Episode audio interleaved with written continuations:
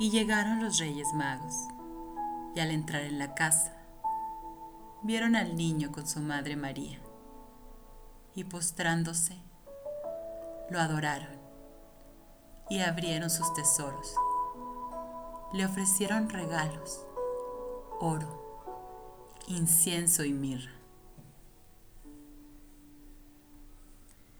La tradición nos cuenta de tres hombres sabios que siguieron una estrella para encontrar a un rey. La historia permite un juego divertido. En algunas partes del mundo se celebra con regalos, en otras con una rebanada de rosca que oculta un bebé, en referencia a la orden de Herodes de matar a los recién nacidos que pudieran ser el futuro rey de los judíos. Todo se ha ido adaptando a las regiones donde se mezclan las diferentes tradiciones. Sobre los regalos, llegan, y definitivamente. Cuando en broma se dice que prefieren el regalo de Baltasar, que ha llevado oro como ofrenda, tiene relación con el significado del regalo. El oro representa cuestiones de la vida y la realidad. El incienso está relacionado con el desarrollo espiritual y la mirra con la preparación para el sufrimiento y la muerte. ¿Cuántos de esos regalos recibimos el año que ha pasado? ¿Cuántos siguen llegando? Los seres humanos hemos tenido que aprender a resignificar nuestro entorno y necesidades. Este Día de Reyes tal vez no sea la prioridad adquirir un regalo los hombres sabios, a que hace referencia la historia, aprendieron de su viaje y de observar el cielo.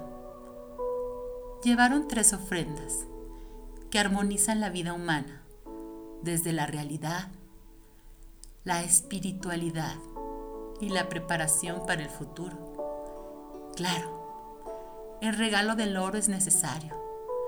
Las personas necesitamos de cosas en nuestro día a día para vivir comida, agua, luz, pero también requerimos de compañía, afecto, comprensión.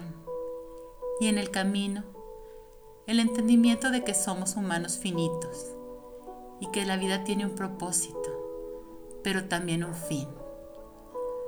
A veces el propósito no es sencillo de aprender y el final no es fácil de aceptar entonces los tres regalos son indiscutiblemente necesarios.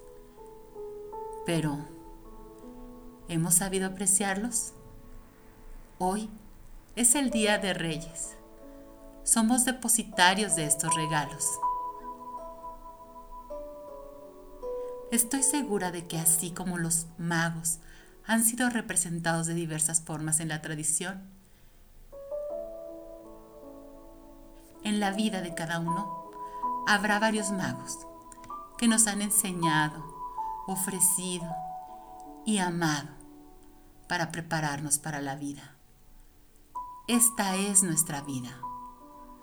Vamos a disfrutar de ese maravilloso regalo y agradecer a todos los Reyes Magos que han sido parte de ella y han compartido con nosotros sus tesoros. Oh, ¿Cuál es tu punto de vista?